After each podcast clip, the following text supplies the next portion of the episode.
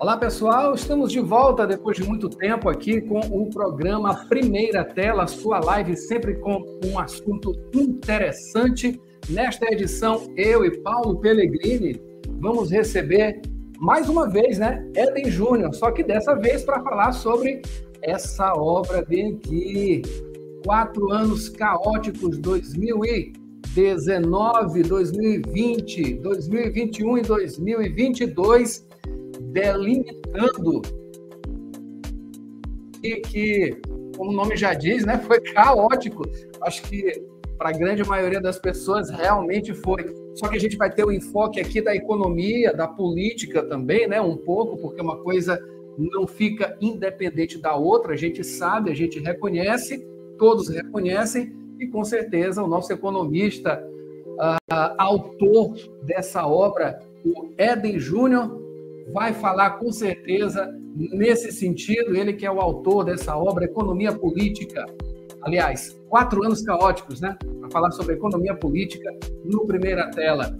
A gente tem uma vinhetinha, é coisa rápida, e a gente com tudo aqui no primeira tela.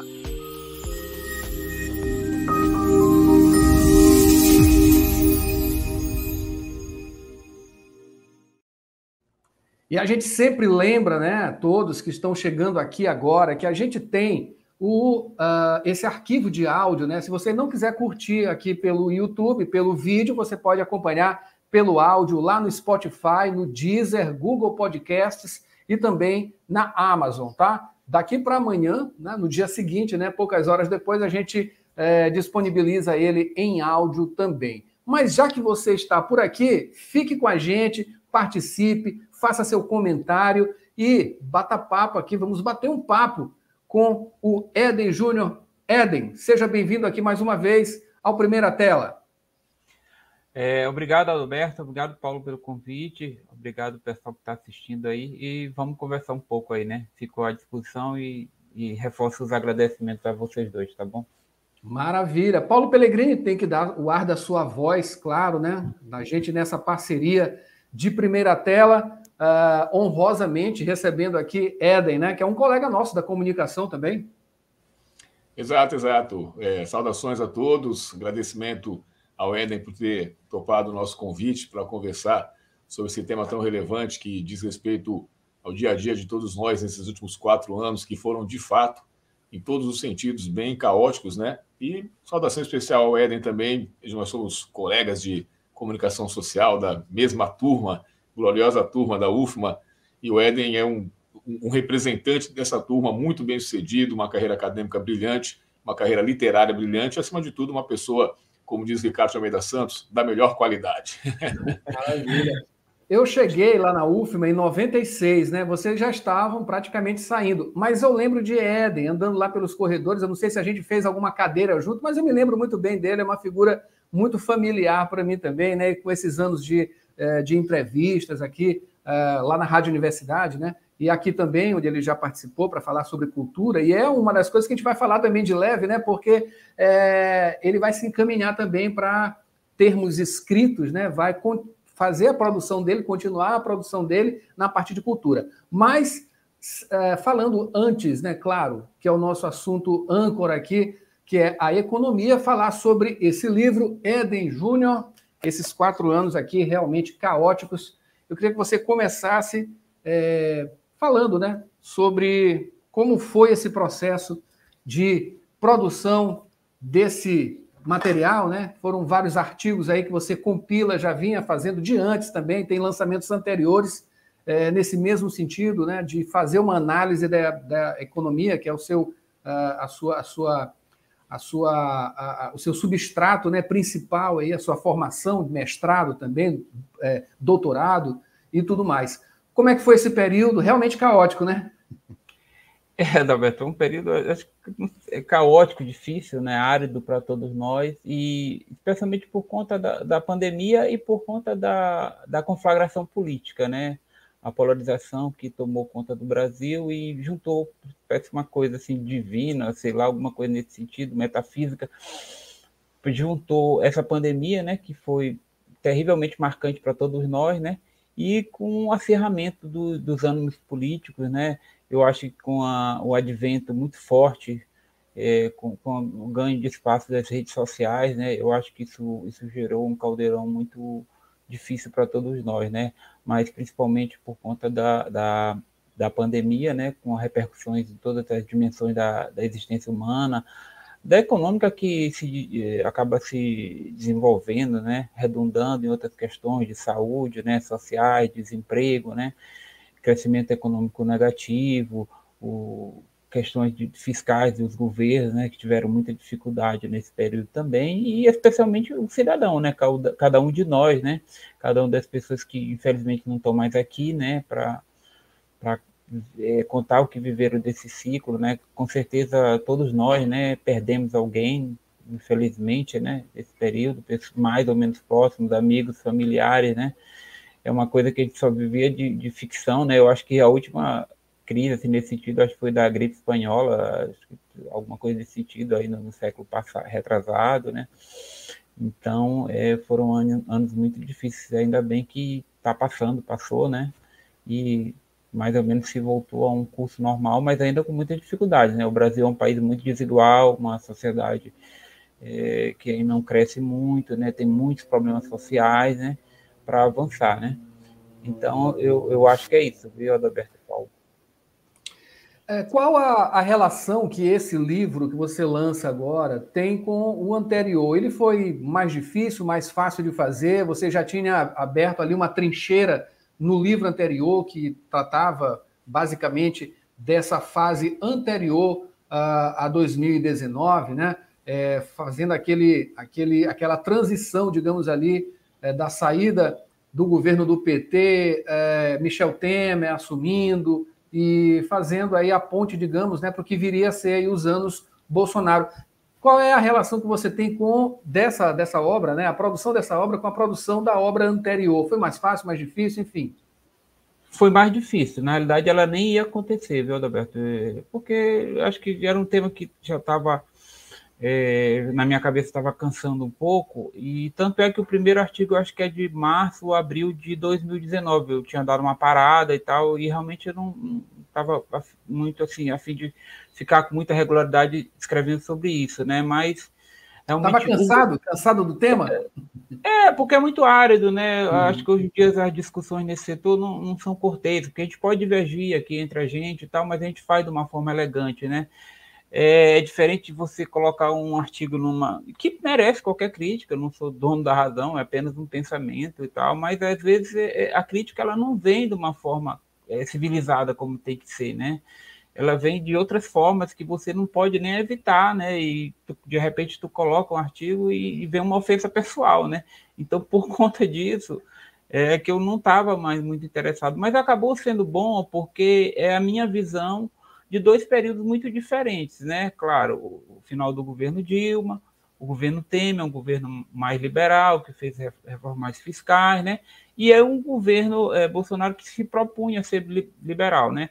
Também não, não vou ser tão assim ácido e dizer que teve a questão da pandemia, né? Que ela atingia qualquer governo, qualquer sociedade, né? É aqui na Argentina, na Rússia, na, nos Estados Unidos, né, é um governo que teve esse problema também, né, que se propôs a ser liberal, né, de retirar mais o Estado da economia, né, de dar, de, vamos botar entre aspas, empoderar mais o cidadão, aquele que queria empreender, né, fazer, eh, fazer atividades econômicas diversas com suas próprias forças, né, é, talvez tentar um estado com menos carga tributária, alguma coisa que o Brasil não tinha experimentado, mas eu, eu, assim, sinceramente, eu acho que toda experiência é válida, né? Dentro das regras democráticas, obviamente, qualquer experiência política é válida, né? Qualquer voto, qualquer tipo de coisa é válido.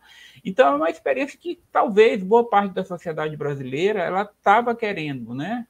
Então, e foi esse governo agora, infelizmente para todos nós e também para quem estava governando, né, veio essa pandemia que acabou juntando esse caldo assim de, de vários problemas que ah, se acirraram de uma forma inédita, né? Então, assim, eu particularmente não queria mais escrever, né, sobre isso que eu já tinha dado minha contribuição. Acho que tem tantos colegas aí que podem dar, né? Tem gente se formando, é da, da geração, né? Pessoas se aposentam, não que eu esteja aposentado, mas pessoas saem de cena, outras pessoas entram de cena. Eu acho que é questão natural da vida, né? É, eu, eu, acho que seria interessante outras pessoas é, também é, emprestarem sua visão sobre essas questões de temática de, de economia, né? Eu acho importante, mas é como as coisas foram se sucedendo, mesmo antes da, da pandemia, né? Eu acho que teve muita quebra de promessa né, política do governo, ele não conseguiu implementar algumas coisas, essas questões de moralidade, de ética e tal, que acho que a sociedade apostou muito nisso, né? Era um candidato que, pelo menos para mim, eu não sei vocês, né? Eu acho que foi inédito a vitória dele. Eu não acreditava na vitória do Bolsonaro. Isso me pegou de surpresa pelos analistas que eu via também, até, sei lá, semanas ou meses antes, não se acreditava. Eu, assim, eu gosto de reconhecer o, mérito em todo mundo. Eu acho que ele teve esse mérito. Ele, realmente, para mim, era um candidato antissistema, no sentido assim, que os grandes atores políticos, as grandes corporações financeiras não apostavam nele, né? Estavam mais ali com Alckmin, o setor mais centro-esquerda com Haddad, e eu acho que ele teve esse grande mérito, talvez, de usar as redes sociais, né? Eu acho que ele tinha oito segundos de, de inserção no, no horário de TV, que já foi uma coisa muito relevante, né, mas ainda é, né, que os partidos políticos se agregam em torno disso para tentar conseguir maior tempo de TV, né? Então, eu acho que ele teve esse mérito, né? Eu acho que um sentimento popular, bem ou mal, né, que extravasou nesse sentido e conseguiu se eleger com essa bandeira econômica mais liberal, né? Extremamente liberal, é, capitaneada pelo Paulo Guedes, que ele mesmo, o próprio Bolsonaro dizia que ele, ele não sabia nada, né? Não sei se um sincericídio, ou mais como um marketing político e tal, e que ele confiava no posto Ipiranga, que era o, o Guedes, um cara extremamente liberal, né? E que a sociedade viu nele, não, não sei como, não sei porquê, não sou eu que vou dizer isso, né? Acho que mais uma, uma conversa com um sociólogo com pesquisa muito robusta para decifrar essas coisas, né? Mas talvez até numa esteira né, do movimento mundial que a gente ainda sente hoje, né? Que tinha o Trump, agora mesmo a gente está vendo a Argentina, que nem é um, um, dito liberal, dito um libertário, né? O Milley que ganhou o primeiro, a, primeira etapa da, da, que não é o primeiro turno, mas a primeira etapa da eleição na Argentina, né? Meio que surpreendentemente, né? E é forte candidato para. Ele é, se denomina um libertário, né? O cara que diz que vai extinguir o Banco Central, por exemplo, né? E muito provavelmente vai ganhar na Argentina, né? Agora mesmo eu estava vendo de cinco pesquisas, ele está na frente de todas elas, né? Está disputando o segundo, o candidato do governo, o ministro está fazendo massa, e uma outra, Bulacho, Bulacho, acho que é de centro-direita, né? Então provavelmente ele, ele vai se eleger. Então é um movimento que ele é, ele, assim, eu acho que merece respeito, merece estudo por que isso está acontecendo. Mesmo nos Estados Unidos, o Trump, que é um aliado do Bolsonaro também, ele ainda tem muita força, né? Está lutando com problemas jurídicos, mas pra, até onde eu sei não impede, lá não tem uma lei da ficha limpa, né? É, para se eleger no ano que vem. A Espanha, é, o, o, partido também mais à direita, ganhou as eleições, apesar de não, não vai governar, porque lá é parlamentarista, mas teve mais votos, né? Então, acho que, é um, de qualquer forma, acaba, como quase sempre, sendo um movimento mundial que desembocou aqui no Brasil, né? E eu acho que é uma, assim, não sei se vocês concordam, eu acho que é um, um segmento político que ainda tem muita força, né? É, no, meio da sociedade. Com certeza. Eu, eu, também tinha essa mesma sensação de que o Bolsonaro não tinha chance, e quem me alertava isso antes, dizendo: olha, era o Adalberto. Falava muito antes de, da eleição que, que não duvidava, não, porque as, as forças vinham é, conspirando de tal forma que essa mentalidade mais conservadora e antipolítica né, que se tomou conta, e você cita muito bem no seu livro né, que o Bolsonaro é fruto desse clima contra a velha política, então, no fim das contas, é, acabou ocorrendo. Agora, sim, é, como, como o Adalberto citou e você também falou, são duas obras que demarcam períodos diferentes, porém é, sequenciais né, da história política e econômica do Brasil, de anos insólitos, que era o título do seu livro, e agora anos caóticos, né? Para o nosso internauta aqui, para o nosso público do Primeira Tela, como você definiria esses anos caóticos? Quer dizer, o que, que foi caótico? É, é, é a, Evidentemente, todo o clima, toda a questão política, toda a turbulência, a relação conflituosa do Bolsonaro com diversos setores da sociedade, principalmente com a mídia e com o Poder Judiciário, mas em relação à economia especificamente, onde estava o caos, né? O que, o que foi o caos na economia do governo Bolsonaro, ou para não nominar, desse período entre 19, o começo da pandemia, fim da pandemia e a, e a nova eleição com, com o retorno do, do, do Lula. O, que, que, você, o que, que você definiria como caótico? É, a, a, talvez assim, no outro eu tenha definido os anos insólitos, porque foram coisas assim, meio que acabou sendo ines, acabaram sendo inesperadas que a gente assistiu. Por exemplo, o impeachment da Dilma, né? Ou a saída dela do poder. Assim, foi uma coisa diferente, né? Que, assim, não tão diferente, mas assim, não se repete todo ano, nem toda década no Brasil. E aí você teve um vice que assumiu, de um governo é, mais é, de corte mais liberal, você teve aquelas questões de, de, de, operações de corrupção e tal. Então, são coisas assim que acabaram não sendo. Não é, por exemplo, não foram os oito anos do governo de, de, Lula ou os oito anos de FHC, né? Foram tiveram assim sucessões de fatos assim meio que inesperado. E o caótico aí dessa obra é realmente voltado para a questão econômica o caos, os movimentos, os movimentos caóticos, né, movimentos assim de, de ida e vinda para um local totalmente inesperado, que os principais indicadores econômicos tiveram, especialmente por conta, especialmente não, notadamente por conta da pandemia. Tanto é que tem uma página logo no início aí, Paulo, que tem esse um gráfico que eu fiz assim, mostrando, né, que os indicadores oscilaram muito. A gente, por exemplo, teve uma taxa de juros que era muito alta, depois ela era, foi muito baixa para tentar estimular é, a atividade econômica. Nós tivemos é, a taxa de inflação, que também ela era mais alta, depois foi muito baixa, porque a pandemia né, parou as atividades, como tinha que ser mesmo, né? as pessoas tinham que ficar mais em casa. E o déficit público era grande, mas se tornou muito maior. Acho que foi com certeza foi o maior déficit público da história nesse ano de 2020, porque o governo teve que auxiliar as pessoas, né, as empresas. Então foi nesse sentido. O caótico foi no sentido de, de movimentos é, assim, inesperados nos principais indicadores econômicos. A gente não sabia para onde é que ia. Tanto é que a gente, por exemplo, a taxa de juros que está ainda em debate hoje, né, essa questão de Lula, com o Campos Neto, do Banco Central e tal. Eu estou vendo aqui, é, é, deixa eu ver se eu localizo aqui. É, sei que ela, ela terminou o governo, o, o, governo de Bolsonaro, acho que foi com 13,75, né? Mas teve um ponto que ela estava, acho que 2% a taxa básica de juros, essa Selic, né? Justamente para tentar estimular a, a economia, né? Então foi por, por conta disso. Estou é, localizando aqui, ela terminou 13,75 a taxa, a taxa de juros, entendeu? E ela entrou com o governo Bolsonaro com 6,5%. Aí ela chegou a 2%, que eu acho que também foi o menor nível da história, e saiu com 13,75%, né? E hoje está em 13,25%, né? O déficit público, eu estou localizando aqui no gráfico, em dezembro, ah, foi é incrível isso. Em dezembro de 2020, o ano fechou, o governo gastou, todo o governo, o governo geral, o governo da União, né? É, gastou mais do que arrecadou 743 bilhões de reais. É muito dinheiro. 743 bilhões a mais de despesas do que de receita. E engraçado que rapidamente, em dezembro de 2020, o governo Bolsonaro pode ser que seja um mérito dele, ele conseguiu é, entregar receitas maiores que despesas, 54 bilhões, que não tinha acontecido desde, se não me falha a memória, desde 2014, que é o famoso superávit primário. É receitas menos despesas antes do pagamento de juros. Então, em 2000, só para frisar, Paulo Adalberto, esse número foi negativo em 743 bilhões de reais. Bi, bi.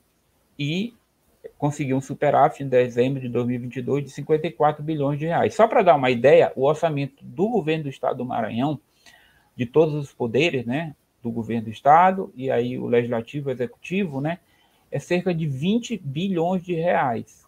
Então, em 2020, né, a gente teve um déficit público basicamente por conta das ações do governo para auxiliar as pessoas, as empresas, de 743 bilhões de reais. E dinheiro também que vieram para os estados e municípios fortalecer o sistema de saúde. Então é por conta disso, Paulo. É, então, é, embora não seja objeto direto do livro, é, mas como economista, você tem condições de, de, de, de avaliar. É, o que poderia ter sido feito, levando em conta que a pandemia foi um fenômeno global, ou seja, atingiu todos os países, de matizes políticas e ideológicas diferentes, o que, que, na visão de um economista, poderia ser feito de diferente para diminuir esses impactos da pandemia na economia no Brasil especificamente? Olha, eu acho que foi razoavelmente feito, Paulo. Assim, aí vai da visão de cada um.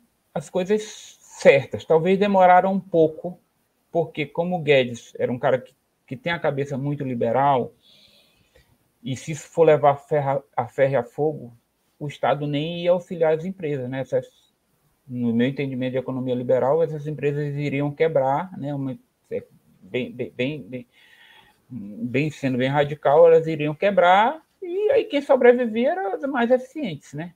Então eu acho que por conta dessa cabeça e por conta assim que vamos ser justos também, ninguém sabia o que ia acontecer, né? Eu lembro que em março de 2020 eu tava, eu tinha viajado e cheguei aqui em São Luís e aqueles caras que aplicam milhões, bilhões de bolsa, né? Eles estavam perdendo dinheiro. A coisa já tinha começado lá na China, acho que em dezembro de 2018, né? Ou dezembro de 2019, né? E eles estavam perdendo dinheiro. Quer dizer, nem esses caras lá que têm sistemas de software, de aplicativo, de informática, os mais poderosos possíveis, eles não preveram, né? Assim, vamos tentar ser justos também, né? Então, eu acho que na economia, o Brasil, eu acho que fez a coisa razoavelmente certa. Eu acho que é, deu dinheiro para as pessoas, para as empresas, passaram tempo dentro de casa, mais na sua casa, para não se contaminarem. Talvez tenha demorado um pouco por conta da, assim, da surpresa, para mim foi surpresa, ninguém previa isso, né, pelo menos para mim, e por conta dessa cabeça do governo muito liberal. Né? Eu acho que que poderia ter sido feito diferente seria do, da própria presidência da República da cúpula de questões sanitárias, de minimamente dizer, ó, pô, a gente tem que sair de casa para para padaria, para o açougue, para comprar arroz, as pessoas têm que produzir isso, isso é, né, isso é uma verdade absoluta. Mas vamos tentar, dentro do possível, que não, não é possível para todo mundo, infelizmente, manter um certo distanciamento é, social. Vamos usar uma máscara, vamos usar álcool, né, álcool gel, esse tipo de coisa. Eu acho que as questões, vamos se vacinar, vamos se vacinar, né? O estímulo à vacinação, porque tem que partir do líder. Tem muita gente que ah, o que Lula faz hoje em dia ah, fala sendo verdade ou mentira, né? É, aquela palavra que vale, é do líder político, né? E também que era assim na época do, do presidente Bolsonaro, até hoje, né? Tem muita gente, e tá certo, aí vai a cabeça, a cabeça de cada um, respeito. Então, acho que o problema aí foi basicamente dos líderes políticos que não é, estimularam as ações mais adequadas, né? Eu acho que aí é o problema. Talvez alguém da área de saúde diga melhor isso. Maravilha. Não sei se vocês têm essa impressão, poderia dividir aqui comigo isso. Sim, sim. É, eu, temos, sim, eu, acredito, também, né? eu acredito também que seja, seja nesse sentido.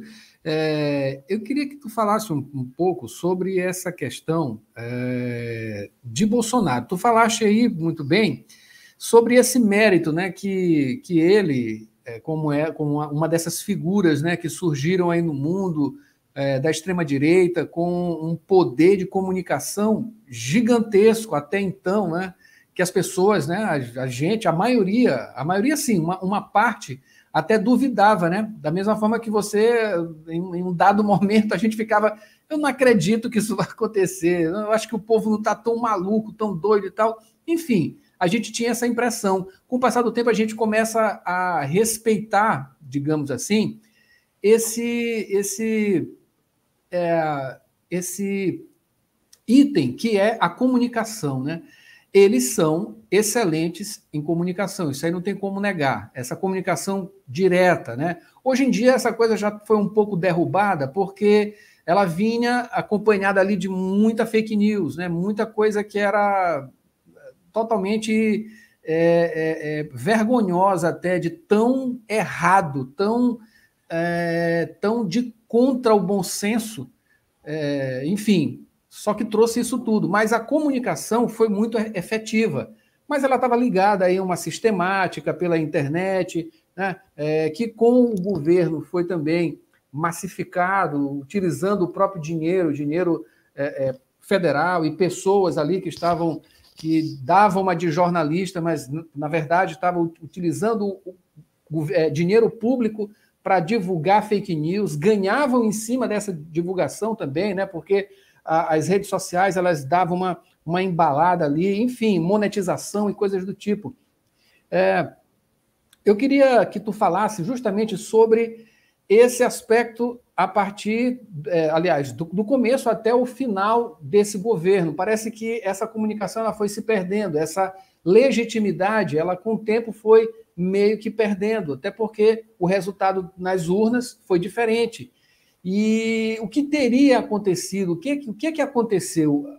O judiciário começou a reagir, a própria sociedade começou a, a, a, a reagir, a, enfim, estávamos, nós, a sociedade, todos nós, fomos pegos de surpresa com, com, com, com, esses itens novos, né? Essa boa comunicação efetiva, né? Esses mecanismos de internet, enfim, só que ele vai perdendo aí com o tempo e o resultado aí ano passado foi outro, a gente tem outro governo agora. Eu queria que tu fizesse uma análise justamente nessa coisa das fake news, dessas informações e de como isso foi tratado é, durante esse, esse governo, né? É, eu acho que eh, são, são, experiências né, que já vieram de outros países. Eu, eu mesmo li uns três livros para poder entender isso. Eu comprei o quarto, mas eu não, já não aguentei mais ler um desse ano aqui. Ficou muito, é uma leitura muito, muito, muito pesada, né?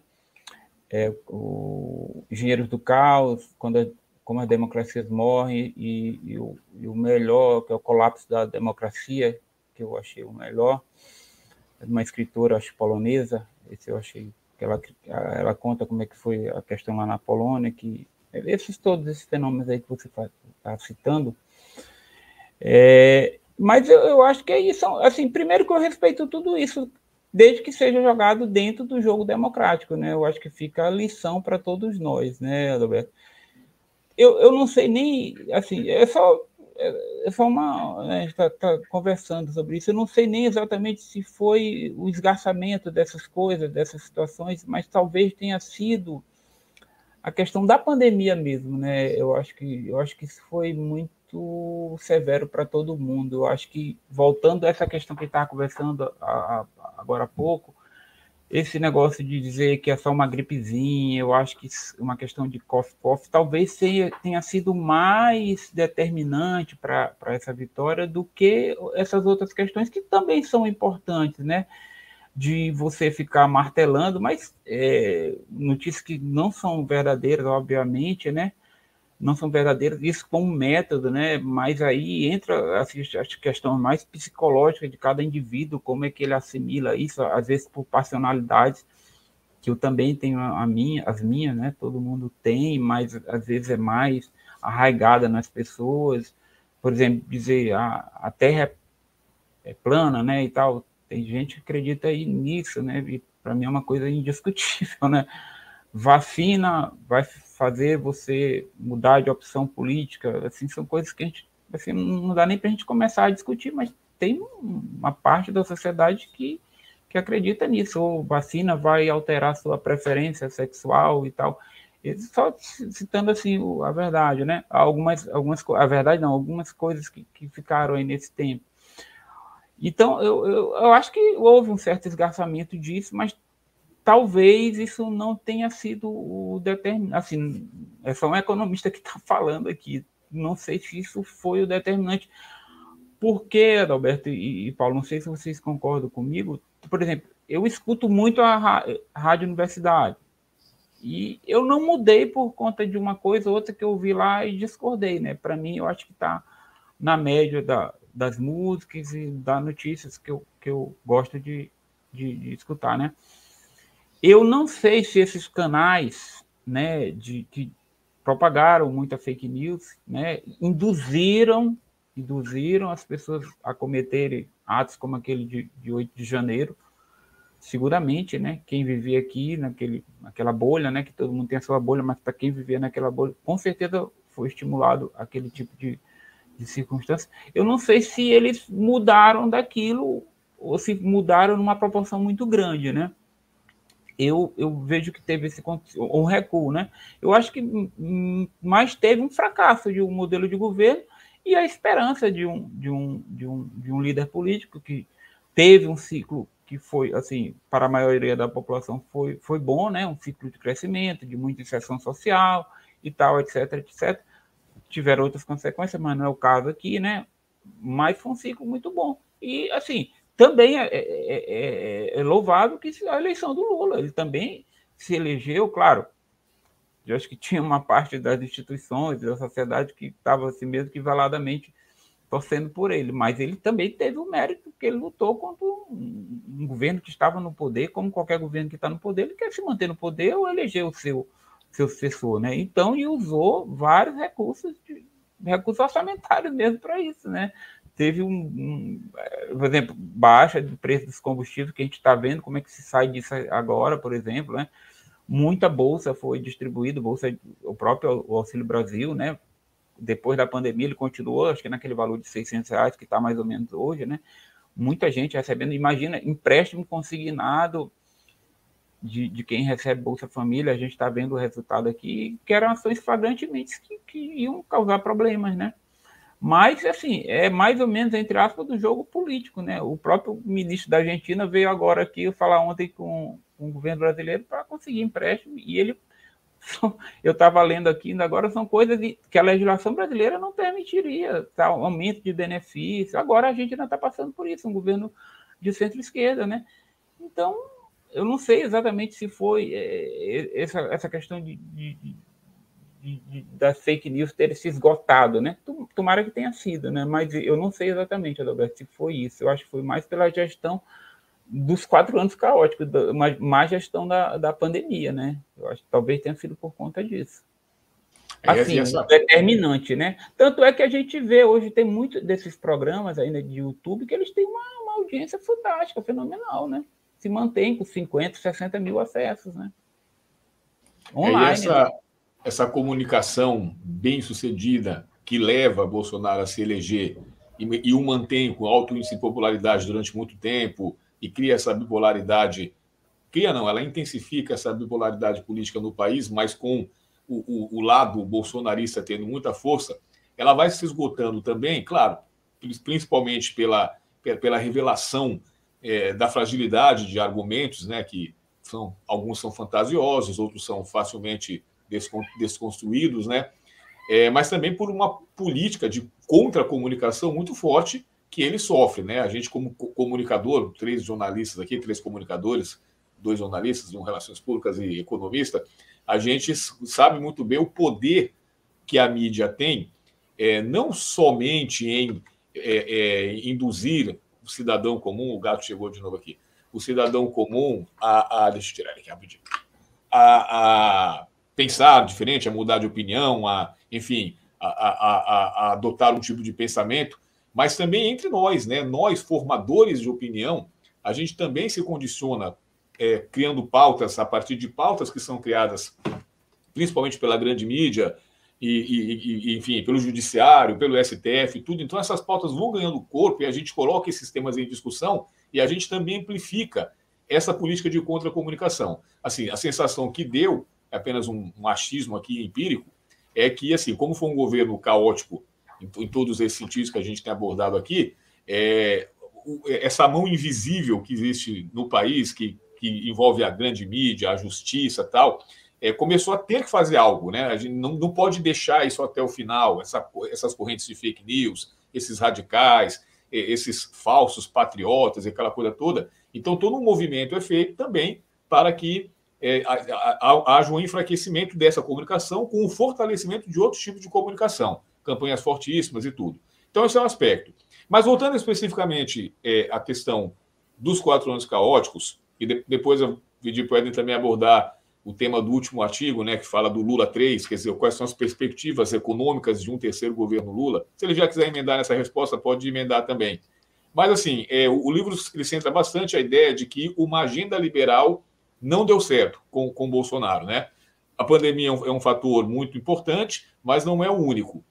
Essa agenda liberal não dá certo porque o governo é impedido de implantá-la ou não dá, não dá certo porque ele não teve capacidade né, com seus ministros mambembes ali em todas as áreas, um monte de ministro folclórico, de implantar. Quer dizer, na sua visão, o que foi mais, mais preponderante?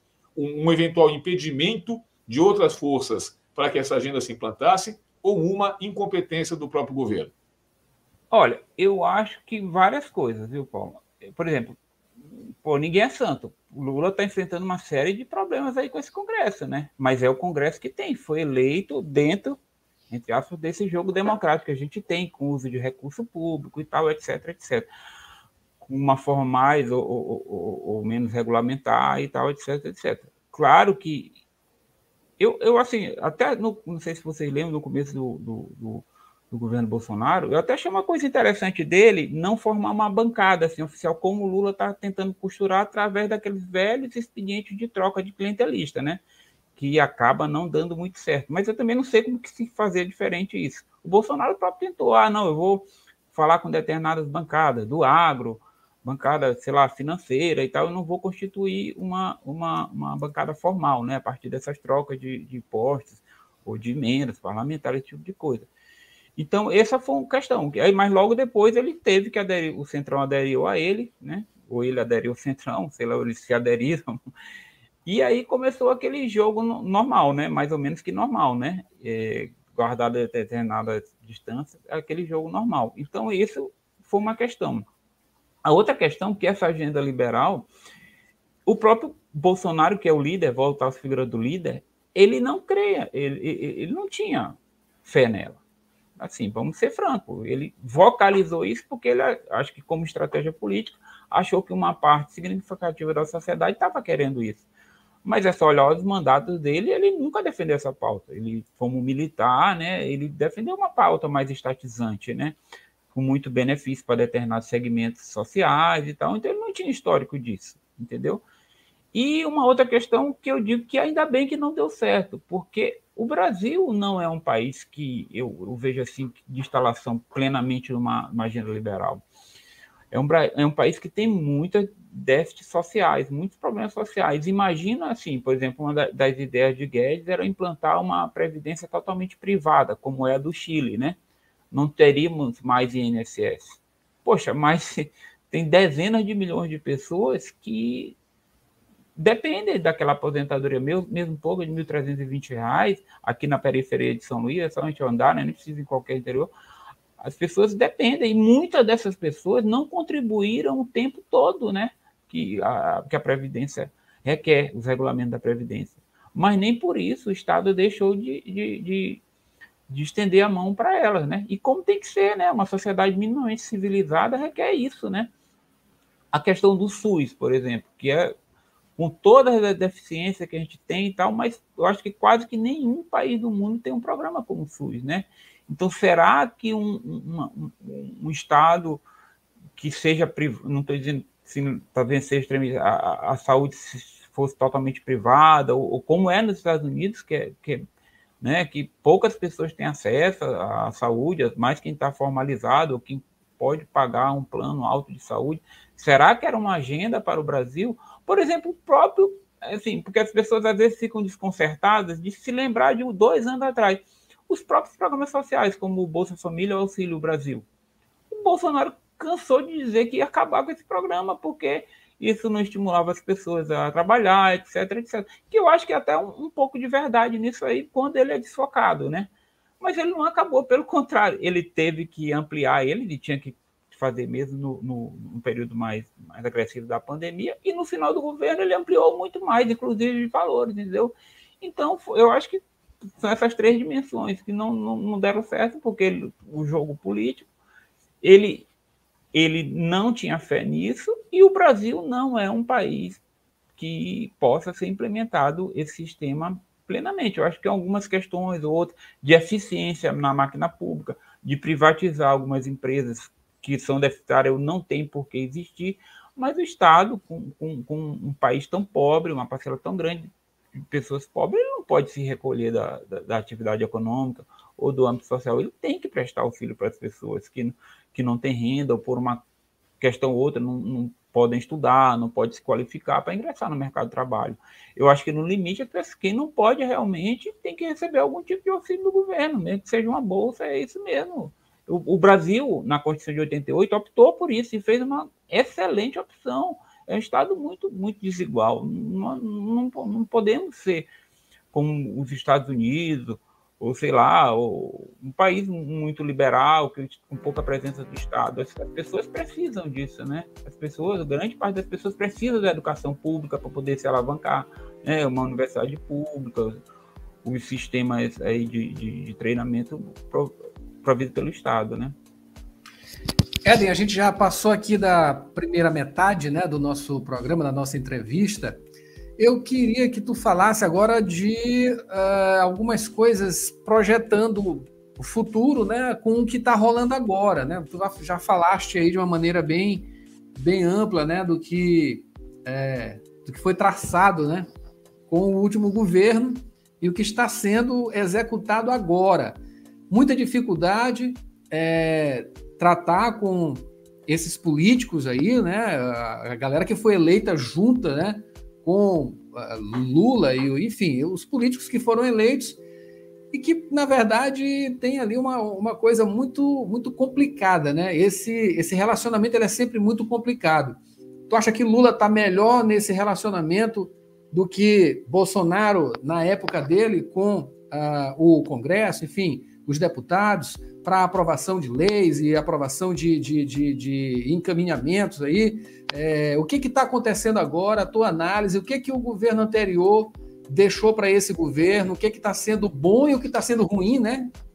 Que, é, eu queria que tu fizesse uma análise agora do que está rolando agora e que pode vir, é, digamos aí, no ano que vem, né? E nos, nos próximos anos, quem sabe. Olha, eu acho que a, o principal legado, e eu acho que não foi um, um legado positivo, é, desse, de, desse, desse sistema de clientelismo, de troca de, de favores entre um poder e outro, foi é, o crescimento do, do, das atribuições, do, da força do legislativo, né? E, assim, principalmente nesse jogo de é, executivo com legislativo, né? O legislativo ele ganhou muita força no governo Bolsonaro, né? Que seria até contra o que ele disse, né? Mas, enfim, ele teve uma circunstância ou outra se render a esse tipo de coisa. Então, Lula, eu vejo ele muito comprimido nessa, nessas relações, né? Agora mesmo com oito meses, sete meses, ele vai ter que fazer algum tipo de, de reforma ministerial para abrigar é, parte dos partidos, das legendas que estão querendo, é, pelo menos, é, aderir ao governo dele, né? Então, eu vejo que ele, ele, ele, está muito sufocado por esse jogo, por essa ampliação de poder do, do, do poder legislativo, né? Que o Haddad falou e parece que ele falou, causou uma terceira guerra mundial. Não foi isso, ele apenas falou a verdade, né? Então, eu acho que isso causa disfunções enormes para quem está gerindo a máquina pública, que quem está executando é o, é o, Poder Executivo, como o próprio nome já diz, né? Isso causa problemas enormes. É, há umas três semanas, quatro semanas, eu vi uma pesquisa até internacional que quase que nenhum poder legislativo tem tanto poder no orçamento público, de comandar orçamento público, quanto o poder legislativo brasileiro deve ser o mais, ou dos mais, com certeza o mais, né? através de emendas, orçamentos secretos, etc, etc. Então, isso causa uma disfuncionalidade, Adalberto e Paulo, muito grande. Imagina que uma política pública ela é gestada lá nos gabinetes de Brasília, ou mesmo com interação com a sociedade, né, como tem que ser. Digamos que ah, seja mais interessante mandar 10 ambulâncias para o estado do Maranhão, mas aí por conta de um, um jogo político, aquelas 10 ambulâncias se transformam em cinco viaturas blindadas que vão para a Bahia, por exemplo. Não estou que aconteceu isso, né? E assim sucessivamente com todas as políticas públicas. Imagina como é você implementar políticas públicas que, que precisam dar certo para o país é, alcançar melhores níveis de desenvolvimento num cenário desse. Então é muito complicado, né? Você fazer isso e dialogar. É, é, é, é vamos combinar entre nós aqui que é uma fazer a coisa para não dar certo, né? Não dar certo. Então eu acho que o principal legado é, desse, dessa área política foi essa, uma super força do poder legislativo, né? No campo econômico eu acho que Lula está, acho que com um problema fiscal, fiscal muito grande, né? Teve aquela emenda da transição que ficou faltando 200 bilhões de reais, porque já tinha acordo político e tal, etc, etc. São coisas que, que não foram resolvidas, né? Não, mesmo com essa novo arcabouço fiscal e tal, acho que a gente não vai resolver isso no médio prazo. Infelizmente, o país precisa disso, o Estado, qualquer pessoa, qualquer entidade precisa ter um certo equilíbrio fiscal, né? Senão isso não gera credibilidade para, para as entidades, os entes que eles interagem, né? Que compram o título público, etc, etc. Então, é, isso é um problema que o governo é, Lula não está resolvendo muito bem, até pelo corte político econômico do governo, acho que não prioriza, talvez, ou não acredita que isso seja tão importante. Eu respeito, mas não é o meu pensamento, né? Então, eu, eu acho que esse é um problema. Mas eu acho que, por exemplo, uma coisa super positiva do governo Lula é a reforma tributária. É uma reforma que durante décadas e décadas, aí, até o próprio governo Bolsonaro, acho que não deu muita importância, não botou muita fé nisso, bem ou mal, está é, tá, tá sendo, tá sendo processada aí, tem uma simplificação de tributo, né? Tem essa medida de cobrar mais para quem, quem ganha mais, né? Agora mesmo ele mandou a medida provisória ontem, né? Para os super ricos. E qualquer sociedade civilizada tem que ser assim. Isso é um princípio tributário, princípio da progressividade. Quem, quem ganha mais, quem tem mais renda, tem, quem tem mais patrimônio, tem que pagar mais numa sociedade civilizada, né? Não vai incomodar ninguém. O cara tem 10 milhões, ele vai sofrer uma tributação de 500 mil. Estou chutando o exemplo, não vai fazer diferença nenhuma para ele. Mas se o cara ganha o indivíduo ganha R$ 1.320, se ele for tributado em R$ reais, às vezes já é um, um dinheiro, uma comida que vai faltar para ele, entendeu? Então, isso, eu acho que isso é um aspecto muito positivo do, do governo Lula. Mas eu acho que a gente tinha, para realmente é, avançar, eu acho que a gente tinha que, que olhar em outros aspectos, principalmente na educação, né?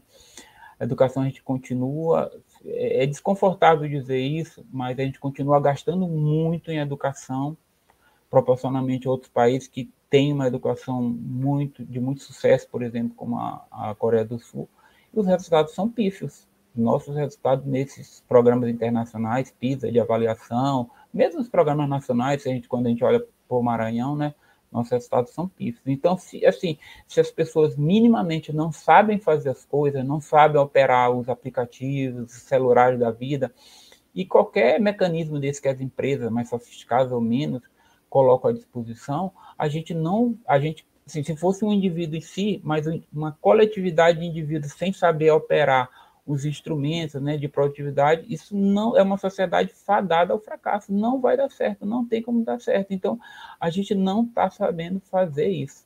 Queira Deus que a gente consiga fazer agora. Agora, eu não sou otimista com relação a isso. Entendeu? Eu não sou otimista com relação a isso.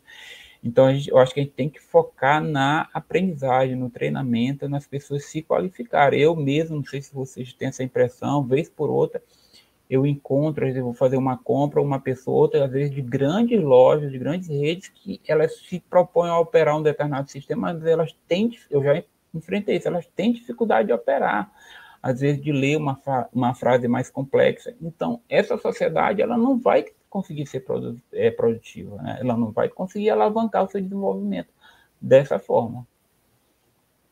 Éden, só para finalizar essa parte aqui de, dessa, desse futuro, eu não sei se Paulo vai, vai continuar nesse, nesse bordão aí, eu vou adiantar logo. A, a China está em vias aí de passar por um processo complicado, né?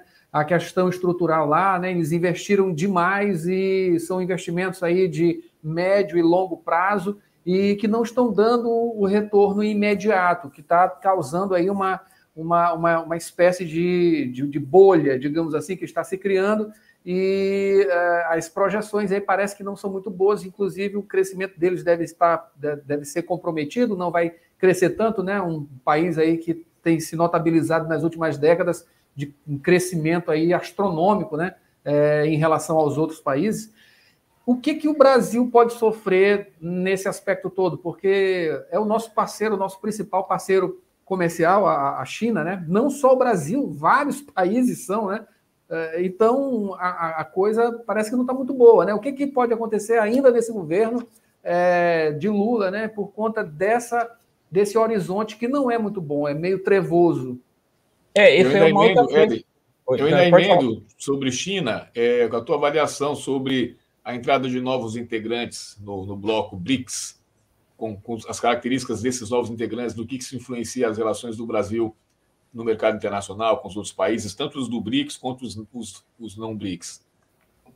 É, por exemplo, com relação à China, essa é uma outra é, frente que você levantou, de dificuldade para o governo, porque é o nosso principal parceiro comercial. E já, acho que há um, dois anos, a China vem crescendo muito pouco. É um país que cresceu durante décadas, 8, 10, 12% ao ano. Acho que a última, último trimestre dele foi 3%, entendeu? Há essa bolha lá no mercado imobiliário, uma ociosidade muito grande de imóveis que foram investidos.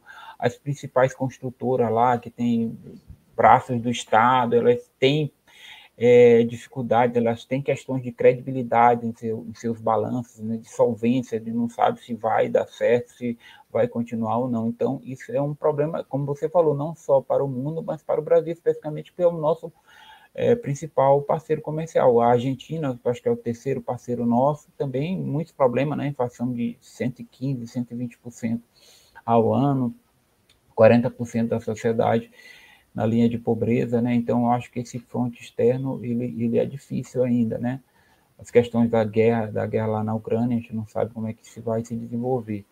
Quanto ao BRICS, Paulo, eu, eu não saberia dizer muito, não. O que eu vi, mas pode ser que sejam avaliações bem tendenciosas, que o Brasil perde um pouco com isso, porque aumentando né, de 5, acho que para 10, 12 que foram agora, você diversifica, pulveriza muitos interesses, né? Você acaba perdendo força. Eles, a, última matéria que eu vi sobre isso, eles até citaram alguns exemplos de outros blocos que foram assim crescendo em número, mas perderam em importância, em significado, né? Eu sinceramente eu não sei avaliar, mas eu acho que está em consonância com o pensamento de política externa do PT. Foi o partido que ganhou, eles acham importante fazer esse tipo de relação sul-sul, né, esse tipo de coisa, eu acho que está compatível. Eu, particularmente, vejo assim, com preocupação da gente abandonar os Estados Unidos, né? Crítica, outra coisa, mas é, é, é o Estado, assim, é um Estado com todos os problemas que tem, mas é, é o marco democrático, né? A China não é um país democrático, né? E vários outros países da Arábia Saudita, então eu acho que não dá para a gente assim, quem pensa em ser democrático, independente de ser de esquerda, de direita, de centro, eu, eu não vejo com bons olhos a gente criar atritos com os Estados Unidos, que atualmente é governado pelo, pelo um presidente de esquerda, né? Então, imagina se ano que vem ganha um Trump aí, como é que vai ser essa relação de um país muito importante, de um país que ainda é mais, a democracia mais importante do mundo, que é a mais inovadora, né, que tem é, muita vivacidade nas suas relações comerciais, né, no seu desenvolvimento, eu vejo, assim, com relação a esse setor externo, eu fico preocupado com esses tipos de atritos, às vezes desnecessários, que a gente está criando com um país que é governado um, por um político de centro-esquerda, né? Maravilha, né, Roberto? Vamos fazer um serviço do livro aqui. Sim, Onde é que a gente pode encontrar, Eden? Quatro anos caóticos. Ah, tá lá na MEI, na MEI, quem quiser, no site da MEI na MEI. Tá lá. Associação Maranhense dos Escritores Independentes, para quem não é. Exato, São Luís Shopping, desculpa. São Luís Shopping. São Luís Shopping, a MEI, Associação Maranhense dos Escritores Independentes, tem um site, é, é vendido também online. Exatamente. Maravilha. Para quem não tiver aqui em São Luís, né, pode encontrar é, através aí da internet, né? A AME é essa aqui, Associação Maranhense de Escritores Independentes, tem um Facebook aqui, eu acho que tem um Instagram também, né? Tem um Instagram, tem, né? Tem, tem, é, tem, tem, tem. Tem um tem, Instagram tem. também, e tem vários outros livros também, mas está aqui, o nosso livro do dia aqui, o livro de cabeceira, né? Vamos dizer assim, estamos lendo aqui é, Quatro Anos Caóticos, Éden Júnior, 2019, 2020, 2021, 2022, reflexões sobre economia e política. A gente se despede aqui, claro, com os agradecimentos a Eden Júnior, trazendo uh, informações sobre a economia e política também, e essa boa nova que é esse livro. Eden, tu tem um futuro aí como é, escritor, claro, né? O, o teu futuro como, como escritor parece que tu tá querendo deixar isso aqui de mão, né? Essa coisa de economia, né? É, na realidade, assim, tem até na, na, nota do autor, eu digo que eu vou, assim, não vou deixar totalmente, né? Na, no dia que o Paulinho estava lá, na, no lançamento, eu disse, parece que deu a impressão que eu ia deixar totalmente, né? Eu não vou deixar totalmente, mas eu vou me voltar mais para outras questões, temas voltados à cidade de São Luís, que é, cidade, que é o que eu realmente gosto, a história de São Luís, de todos os seus movimentos, principalmente culturais, dos hábitos das pessoas, é o que eu estou trabalhando, é isso. Mas eu acho que até que eu cometi uma fake news lá no dia, viu, Paulo? Foi, pessoas... foi, né? É, deu a entender que era a sua despedida. Exatamente. E eu vou, já que vocês têm, são tão gentis comigo, eu vou até dizer em primeira mão para vocês aqui, eu estou tentando terminar um artigo que fala sobre esse problema das crises do, da crise dos municípios, pegando a questão de arrecadação deles dos municípios do Maranhão para contribuir com o debate. Os municípios Maravilha. do Maranhão, eles arrecadam muito, muito pouco. Eles vivem só de repasse e não é possível um ente público viver só de repasse. E os repasses vão diminuir. Os repasses é. vão diminuir. Exatamente. Por isso que estão querendo, estão fazendo manifestação para impedir que isso aconteça. Exatamente.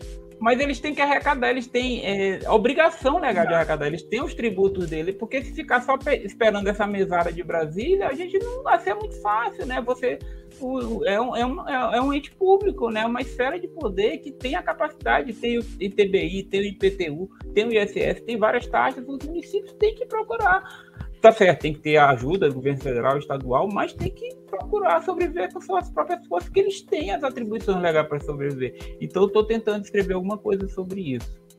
Maravilha, né? Vai ter, então, portanto, mais coisas né, para ler aqui de Eden Júnior, economista, né? uma figura da comunicação também, e outras cositas mais, né? Um cara da cultura acima de tudo, né? Tá sempre é, nas movimentações culturais do samba aqui em nossa cidade, né? Para quem não conhece, São Luís do Maranhão é bom conhecer porque tem muita coisa boa. Muita. As pessoas daqui são apaixonadas pelo centro histórico, pela história, né? É uma cidade, é, digamos assim, razoavelmente, quase que desde o começo desse Brasil que veio, né, com os portugueses e tal. A gente tem muita influência disso tudo, claro, né? Da, do, do trabalho é, é da, do, do, dos negros também, né? Aqui era uma, uma potência que tinha muito escravo também, infelizmente, mas felizmente tem a cultura a cultura negra, a gente é a segunda maior a, a população negra do país.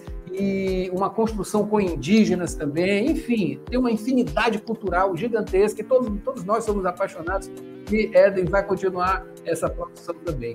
Agradeço, Éden, mais uma vez, a sua presença aqui. Para você que ficou até agora, muito obrigado, né? Continue com a gente. Esse áudio vai pingar lá nos aplicativos de, de, de, de áudio, claro, né? O Spotify, Deezer, Google Podcast e também na Amazon.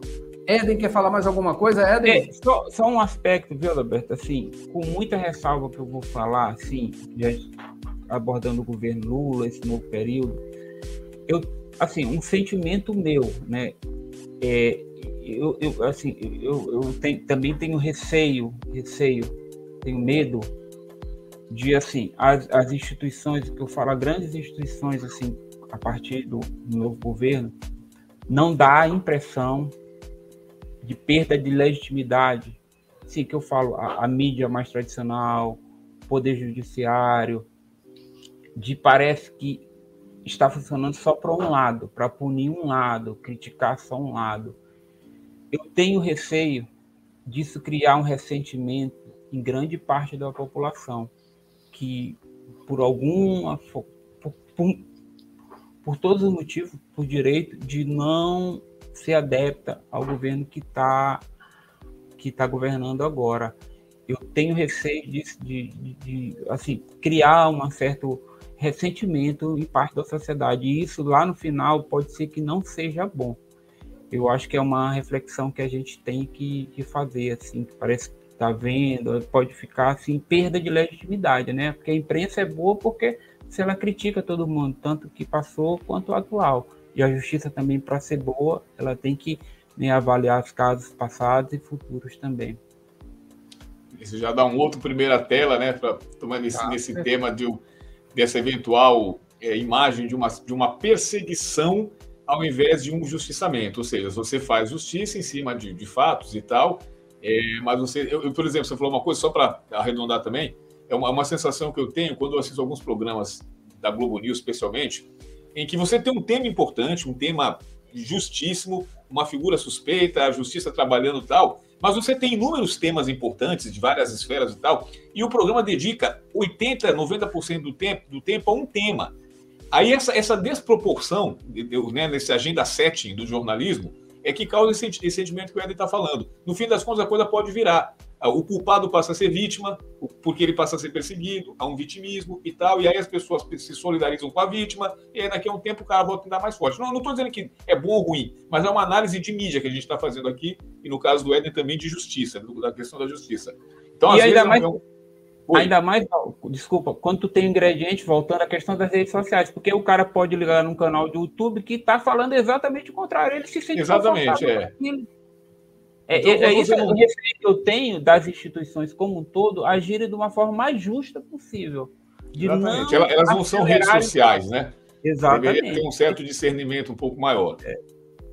Enfim, é isso, isso na outra primeira tela. É, isso é uma coisa que a própria academia se debruça, né? não só a academia, como também né, jornalistas que estão mais naquele espectro, é, espectro de, de criticidade de todos os lados, né? inclusive da própria mídia, e que apontam justamente isso, né? É preciso muita responsabilidade muita, menos, menos arrobos, né? É, de um lado ou de outro, que acaba sempre tendendo aí para o barco empenar, enfim, e acabar afundando. Né? A gente já viu aí diversas vezes esse mesmo processo.